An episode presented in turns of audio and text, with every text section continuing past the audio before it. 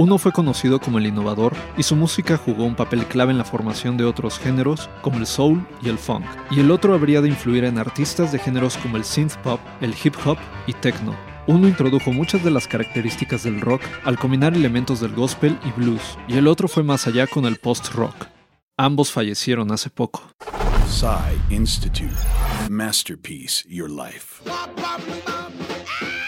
Richard Wayne Pennyman, nombre verdadero de Little Richard, nació el 5 de diciembre de 1932 en Macon, Georgia. Es considerado el arquitecto del rock and roll, entre otros títulos, y es que su gran carisma y sentido del espectáculo, así como su voz rasposa y ese frenético piano, habrían de sentar las bases del rock and roll, además de convertirse en modelo de rebeldía para la juventud de toda una época.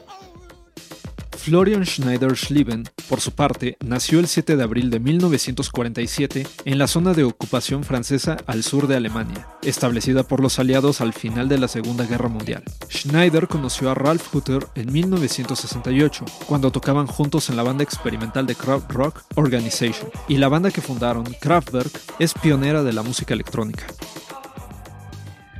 ¿Y qué hay de la influencia de ambos músicos? La imagen andrógina de Richard, ese enorme copete y su bigote como de Errol Flynn, y sus letras sugerentes tendrían un impacto enorme en David Bowie, a quien Schneider y Hutter conocieron en su propio Kling Klang Studio de la ciudad de Düsseldorf.